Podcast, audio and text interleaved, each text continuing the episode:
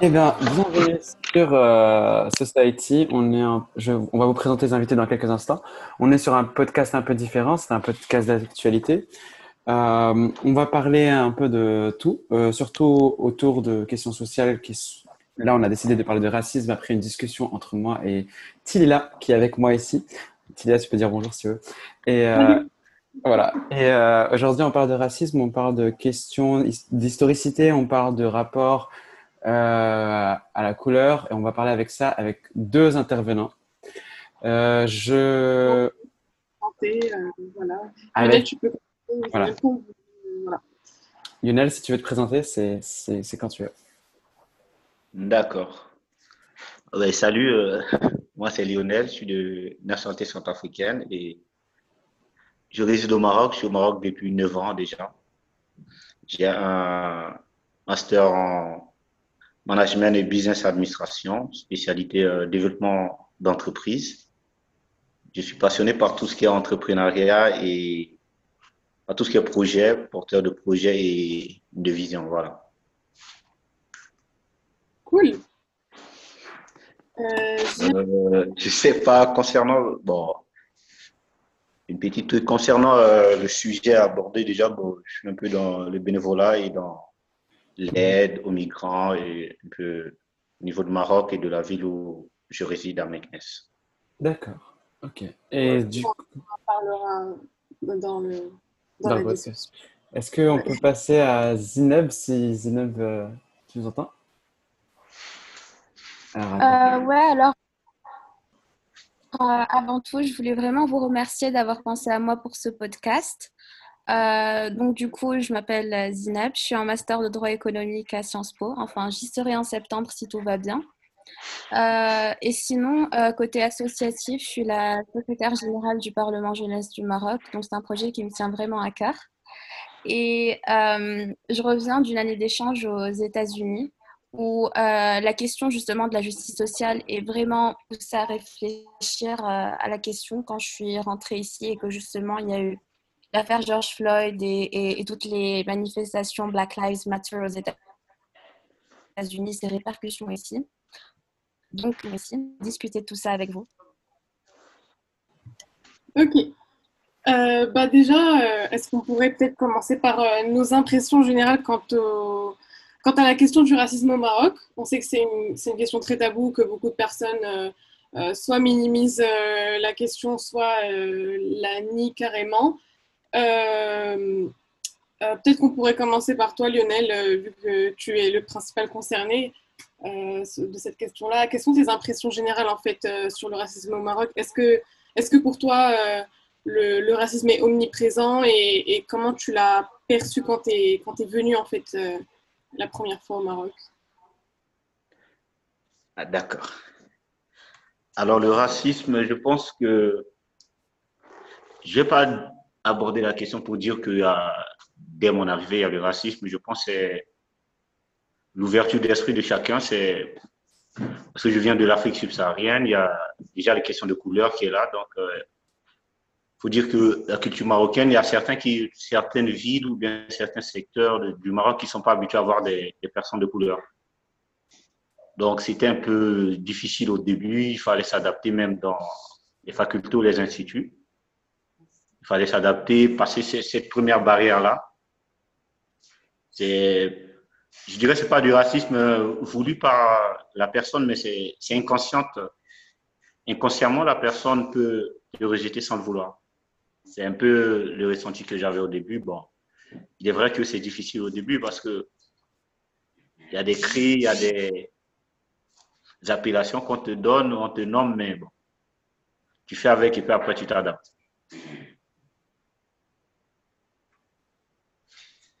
Oui.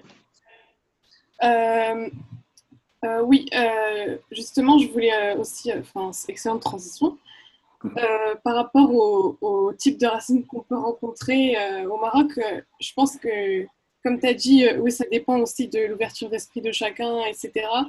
Mais je pense aussi qu'il y a, un, un, réel racisme structurel au Maroc. Donc, on a différents types de racisme, hein, comme on l'a vu dans cette période-là. On parle souvent de racisme institutionnel, racisme structurel. Voilà, il y a différents types.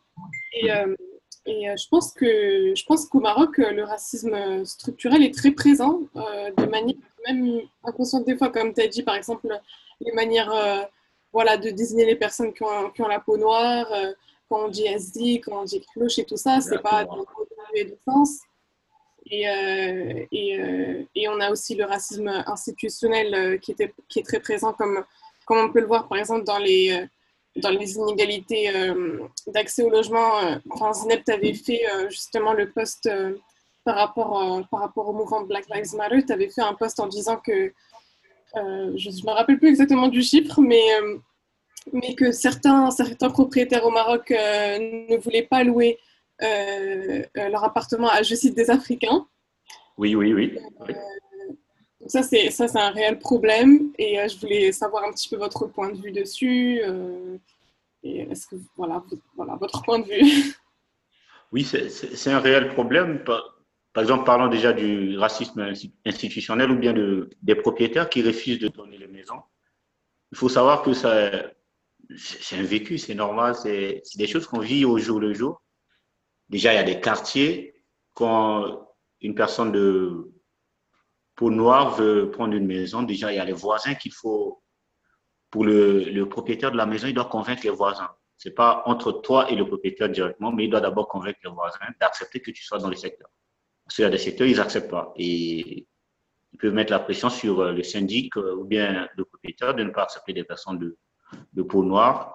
Il y a aussi des préjugés qui sont là comme quoi euh, les étudiants ou bien l'étranger qui est là, il va faire du bruit, il va ramener des gens, il va faire du n'importe quoi dans la maison. Donc, ce qui fait que ça bloque, même si tu travailles, tu as la capacité ou bien la possibilité de, de payer la maison, de, de prendre la maison pour être proche du boulot, mais il y a ce, ce blocage-là déjà dans la tête pour certaines personnes de ne pas accepter de donner leur maison. Ça, c'est vrai. Et aussi au niveau de l'administration, ça, ça, on voit ça on voit ça même au niveau de l'administration, au niveau de la fac ou bien des instituts avec les professeurs. C'est un peu difficile. Parce que quand tu arrives, tu t'attends à, ce que les cours se passent en français, mais parfois c'est en arabe ou bien au pire en daréja. Toi, tu n'y comprends rien. Tu poses la question au professeur pour demander l'explication. Lui, il ne va pas te répondre. Parfois, il fait fi même de ne pas entendre ou bien de ne pas te voir. Ça arrive. Il euh... faut, tu t'adaptes à ça. Ouais, ouais. Et euh, justement, au centre de l'imaginaire euh, marocain, ce qui est intéressant de voir avec euh, l'ensemble de Black Lives Matter et l'ensemble de ces revendications tout à fait légitimes, sociales, et puis sur un niveau institutionnel, il y avait cette question-là justement de, de, comment dire, dans toutes ces revendications-là, on sentait que quelque part, il y avait un besoin de, de, il y avait chez des gens une façon de se dire on est, on est threatened, on est, on est mis en danger par ces populations-là. Et quand quand il y a eu tout ce mouvement aux États-Unis, la réponse souvent des Marocains qui étaient au Maroc, c'était de dire oui, mais ça, ça, ça chez les autres, ça n'existe pas chez nous. Ou bien on a eu des. Mm-hmm. Et c'est là où on a vu, comment dire, la résurgence pour certains. De, de...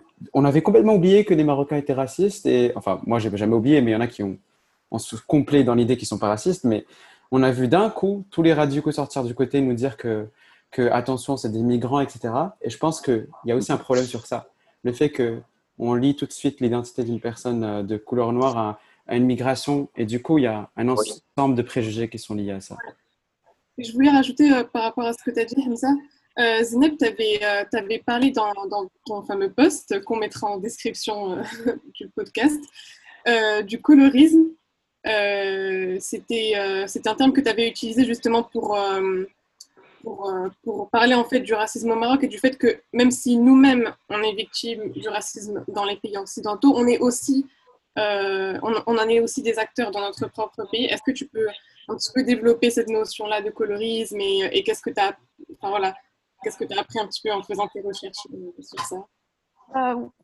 Oui, bien sûr. Plaisir. Alors, euh, avant ça, je voulais juste revenir sur euh, la conversation que vous avez eue par rapport au logement, tout ce qui est racisme euh, structurel et ce que Mathieu, en fait, je peux, si on se met dans qu'il ne s'identifie pas au mouvement Black Lives Matter, les, les acteurs de ce mouvement sont américains au même titre que les citoyens américains blancs Donc, l'équivalent serait les Marocains noirs de peau qui sont que les Américains noirs de peau ici au Maroc. Or, ce, n'est pas le cas. Ils ne sont pas plus souvent visés par la police. Ils ont les mêmes opportunités que les Marocains blancs de peau. Donc, je pense que le racisme au Maroc, entre Marocains, euh, euh, je ne sais pas si la, traduction est correcte ou si c'est un anglicisme, mais euh, du coup, c'est à distinguer du racisme structurel qui s'adresse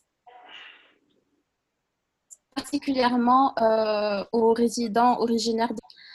Euh, et donc, euh, par rapport à ce racisme structurel, ce que je voulais dire par rapport au logement, c'est que déjà la loi protège justement les,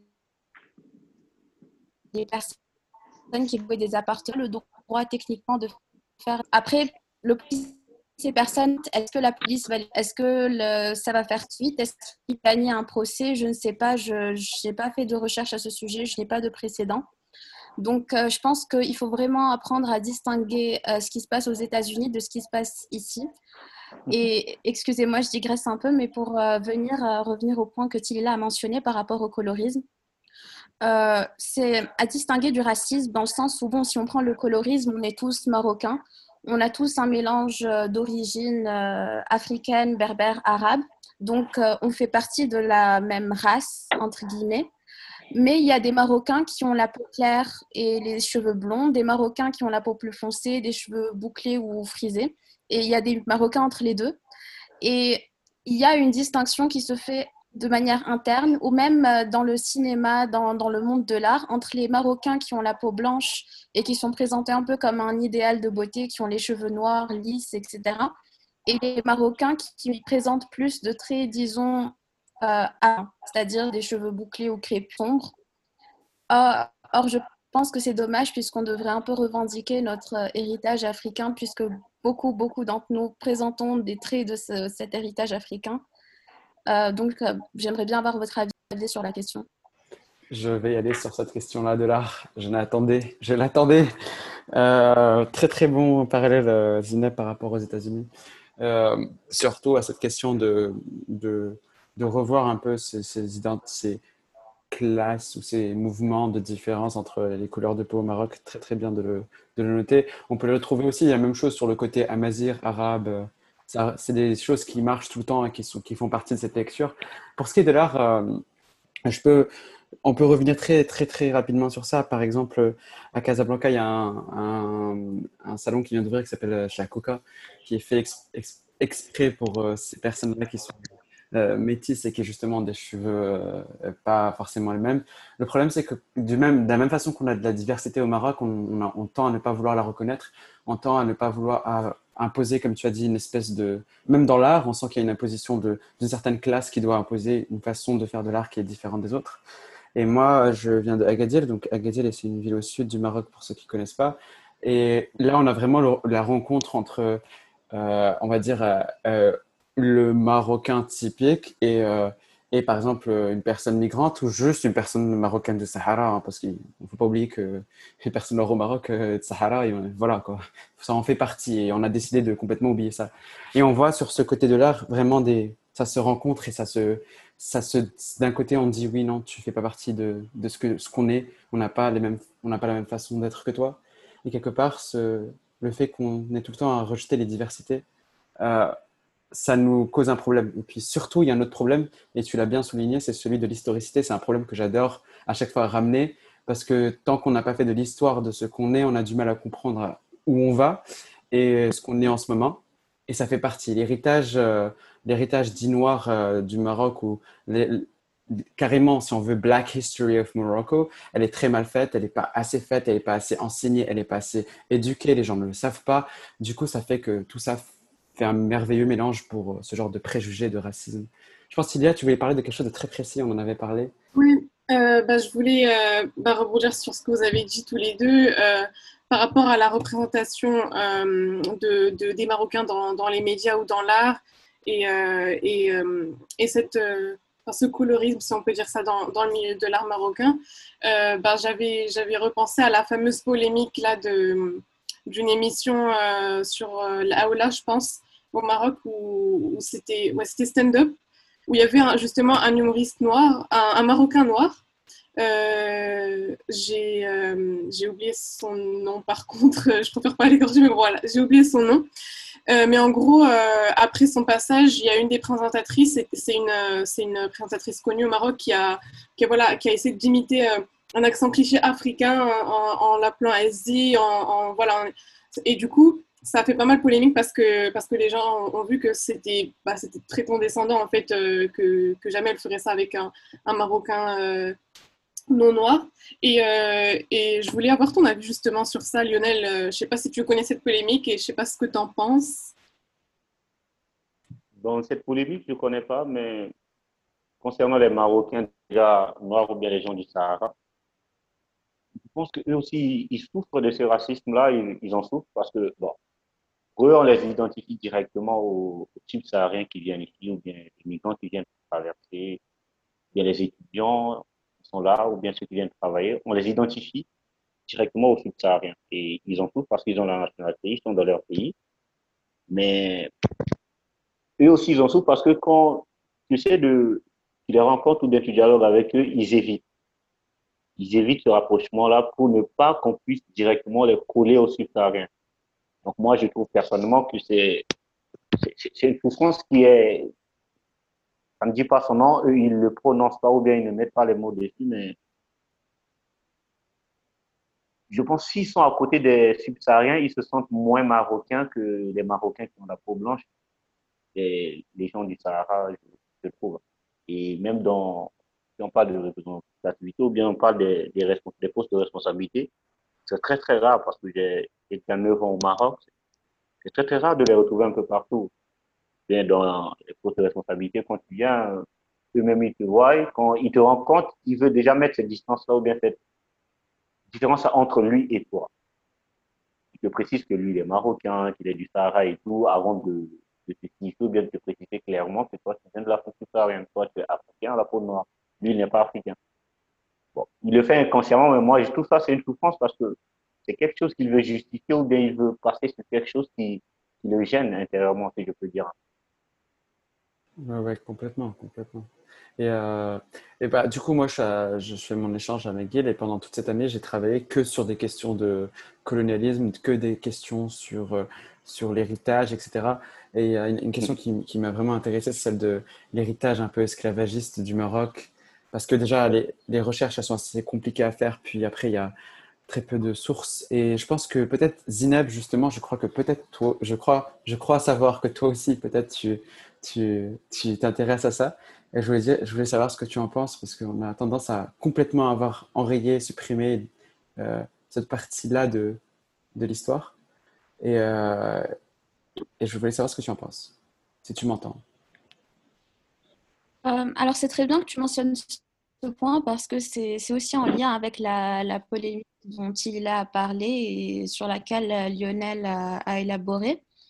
Le fait, euh, justement, bon, déjà, c'est très raciste de la part des présentateurs d'imiter un. parce qu'il n'y a pas un seul accent africain déjà. mais de l'autre côté, c'est au fait qu'il y a un Marocain noir de peau qui imite volontairement un immigré subsaharien parce qu'il trouve ça drôle et justement, il, se moque de ça. Et ça revient au fait que beaucoup de Marocains à la peau foncée ne se considèrent pas comme noirs. Donc, ils, ne se sentent pas à part de, ce grand le racisme et l'esclavage, même s'ils le disent. Je ne peux pas me mettre à leur place, parler pour eux. Euh, j'ai parlé à plusieurs personnes concernées des, Marocains euh, qui ont. D'entre eux, je me considère comme euh, de peau ou euh, qui, peu je crois que j'ai pas entendu ta blonde ou qui, qui n'a rien à faire avec. j'ai dit que ces personnes vont sympathiser avec la cause, mais elles vont pas se sentir directement concernées, même si elles le sont. Et ça, justement, c'est euh, euh, c'est lié un peu à l'histoire de, de l'esclavage, la manière dont elle n'est pas enseignée au Maroc, parce que déjà, il faut savoir que c'est très récent l'abolition de l'esclavage au Maroc.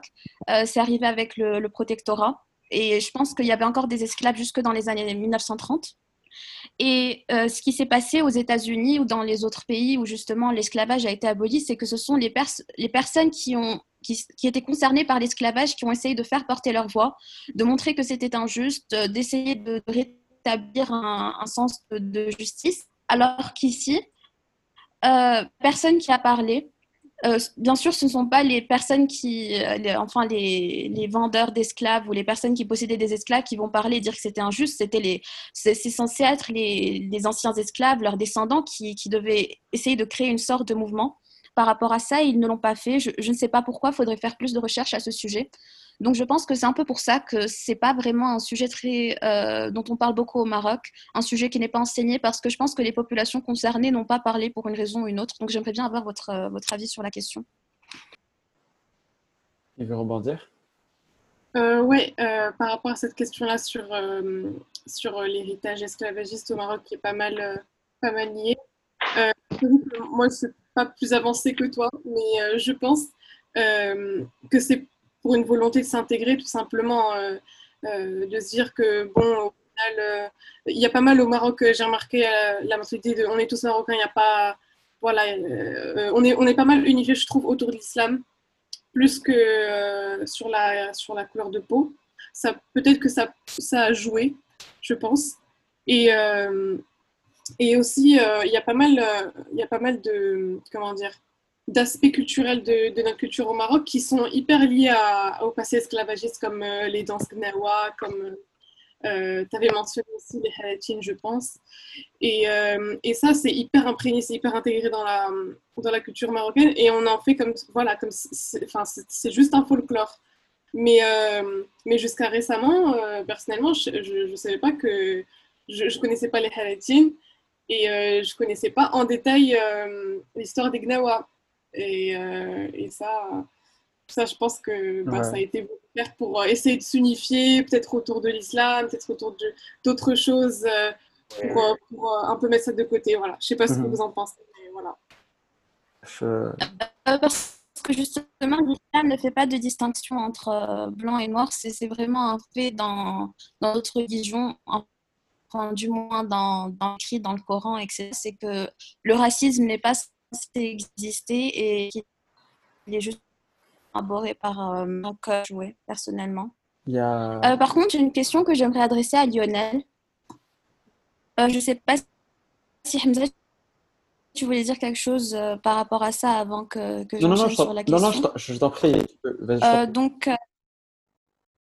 alors, quelque chose que, que j'ai remarqué, c'est que justement, ces insultes, ce racisme, ça a l'air assez lié à la classe sociale et les personnes qui, bénéficient justement, qui, sont issues d'une classe sociale aisée, qui influence sociale, vont moins souffrir qu'une personne même qui euh, donc j'aimerais savoir Lionel si par exemple les personnes qui viennent étudier au Maroc à certains statuts sociaux souffrent moins de racisme que les euh, immigrés euh, illégaux ou bien ceux qui viennent sans vraiment beaucoup de moyens au Maroc et essayent justement de trouver euh, euh, un travail ici ou d'améliorer travail ici ou d'améliorer leurs conditions sociales. donc, juste pour répéter ma question, je voulais juste savoir si pour les immigrés, est-ce que euh, les étudiants ou les personnes, les entrepreneurs, les personnes qui ont de certains financiers souffrent moins de racisme que les immigrés illégaux et euh, les personnes plus pauvres qui émigrent justement au Maroc pour essayer de construire un... Les personnes plus pauvres qui construire un meilleur avenir? D'accord. Vas-y, je t'en prie. Ok. Alors, avant de répondre à la question, j'aimerais répondre sur euh, la question de la religion que vous avez abordée avant. Je ne connais pas trop l'histoire de, l'esclavagisme au Maroc et tout, mais de mon point de vue sur cette question, je trouve que la religion unit un peu, ça unit un peu les Marocains, peut-être de, peau noire et ceux qui, ont de, sont de peau beaucoup plus claire, parce que si on voit ça même, nous les subsahariens qui sont là, il y a une différence entre les, déjà dans, dans les relations. Si tu dis que tu es de religion musulmane, il y a y a cette facilité-là pour la personne de t'accepter directement au nom de la religion. Il t'accepte, il est ouvert et tout parce que tu es du même religion que lui. Or, si tu dis que tu es un peu de religion chrétienne ou bien animiste ou bien athée, il y a cette question-là de, réflexion déjà pour un peu te poser la question de savoir d'abord un peu plus sur toi pour s'ouvrir. Donc, je pense qu'au Maroc aussi, il y a ce côté religion-là qui unit les gens et qui font aussi oublier peut-être le, le, combat ou bien les, souffrances ou bien la raison qu'ils ont à se donner ou bien à, défendre leur cause, je dirais. Bon, concernant la question, je, je pense oui, parce que déjà, euh, il faut le Marocain, le Marocain lambda, il fait une nette différence entre les, les subsahariens qui sont, qu'il retrouve devant lui, parce qu'il y a, y a cette question de classe sociale là qui est claire, visible déjà au niveau de tous les Marocains, bien en voyant les subsahariens, parce que l'immigré qui est venu ici pour se chercher ou bien qui est venu là pour être de passage, qui est venu par est passé par le Niger, la Libye, l'Algérie pour entrer au Maroc et pour gagner l'Espagne. Il a une certaine, je dirais, accoutrement ou bien le, vestimentaire, ça parle déjà. Distance, il, est dans les rues au niveau des, des points de feu rouge, des, feux tricolores pour chercher des jetons. Donc, euh, le traitement qu'on va lui réserver est différent de, de, de l'étranger ou bien du subsaharien qui est là, qui travaille, ou bien qui est dans, dans les écoles privées, qui, a, qui habite dans un quartier ou bien un appartement, je dirais, qui est respectable, ou bien dans un secteur qui, de vestimentaire, qui est bien habillé, qui, de vue, je dirais, on voit que la classe sociale, le niveau social est différent. Il a, il a une certaine standing. Il, fréquente des lieux qui sont un peu différents et ça met de la différence et le respect ou bien la manière dont on va le traiter est, est, beaucoup plus différente de celui qui est dans la rue ou bien qui marche euh, euh. dans les coins de feu rouge. Brièvement, Lionel, juste avant qu'on pose la dernière question pour, passer pour euh, clôturer, vite, rapidement, est-ce qu'il y a un, par rapport à la police, ça m'intéresse, est-ce que je voulais savoir ton expérience avec la police brièvement, est-ce que est-ce que tu sens que voilà, c'est aussi institutionnalisé? Parce que c'est un peu ce qui est reproché aux États-Unis. J'aimerais juste euh, poser ces questions. Alors, par rapport à la police, personnellement, le, personnellement, je dirais que le, policier marocain, bon, ce que j'ai eu à voir déjà, le policier marocain, il réagit à ta manière de parler. Il vient devant toi et te, cette question ou bien il parle, déjà juste de visage, en te voyant, il essaie de faire la différence et lorsqu'il va t'aborder, à ta manière de parler, si tu es agressif, lui aussi sera agressif avec toi. Si tu coopères avec lui et que tu discutes, il voit que tu as tes papiers, il va te respecter, il va te laisser. Mais il voit que tu n'as pas de papiers, que tu ne le respectes pas, que tu es agressif, c'est là aussi il va monter de temps ou bien va te traiter différemment. Et le, petit souci aussi, c'est au niveau de l'administration, au niveau des, des sûretés pour faire les papiers, il y a, il y a ce traitement-là qui, qui selon moi n'est pas bien. Elle n'est pas bonne parce que le traitement des dossiers des étrangers est différent. Le subsaharien est traité d'une autre manière que, je dirais, expatrié ou bien l'Européen qui vient ici pour le travail. Sont, même si le subsaharien est aussi là pour le travail, mais les deux sont traités différemment. Au niveau du contrat du travail, le contrat qu'on va demander au subsaharien, il y a beaucoup de contraintes que le contrat ou bien les, les dossiers qu'on va demander à, à, à l'Européen qui veut faire sa carte séjour au niveau du Maroc. C'est un peu difficile de ce côté-là. Euh, on peut voir, il y a une nette différence, mais bon, ça se dit pas, mais dans la manière de faire, ça s'applique. Je pense que tu as résumé vraiment toutes les, les, toutes les types de discrimination qu'il peut y avoir euh, autour du racisme, que ce soit autour de la religion, de la classe sociale, de l'administration, de l'origine. Tu as, tout résumé. Donc c'est parfait parce qu'il nous reste euh, six minutes euh, pour conclure. Et euh, pour la question de la fin, je voulais vous demander, selon vous, qu'est-ce qu'on peut faire, nous, à notre échelle, pour lutter contre le racisme au Maroc et au Maghreb en, général, voilà, tout simplement. Que ce soit nous, en tant que Marocains, la peau plus claire, ou, ou bien toi, Lionel, à travers ton association, voilà. personnellement, je pense qu'il faudrait commencer par s'éduquer que euh, faire passer l'information et euh, être au courant de notre histoire, c'est déjà une étape très importante. Et, euh, de faire prendre conscience de ce message, de, de, essayer de déconstruire les préjugés comme on peut, de discuter avec notre famille, nos proches, nos amis, tous ceux qui sont autour de nous, je pense que c'est une action qui, qui, peut faire la différence à long terme. Voilà. de mon côté, alors je voulais juste souligner le fait que le gouvernement central a une euh, politique africaine très développée. On a les outils euh, légaux pour euh, lutter contre la discrimination et que du vraiment de la société, de nous en tant qu'individus. Donc, tu as vraiment raison, Tilly. Là, on doit s'éduquer individuellement. On doit questionner nos préjugés. Il faut qu'on mette des questions un peu difficiles sur la table. J'aimerais bien voir des débats télévisés, par exemple et je pense que c'est seulement comme ça qu'on compte changement parce que là, on en est à un stade où on ne sait même pas qu'il y a un problème. Il faut déjà montrer aux gens qu'il existe un problème et ensuite essayer de le résoudre en tant que, société. Et euh, juste pour terminer sur ça, du coup, simplement dire que on est tous d'accord. Moi, mon visage, c'est un peu l'histoire, un peu le besoin de réécrire notre histoire et de la, la banaliser en arabe aussi, ne pas l'écrire qu'en anglais ou en français et de diffuser ça. Et c'est ça qui me, qui pour moi est important et qui devrait être fait euh, plus largement.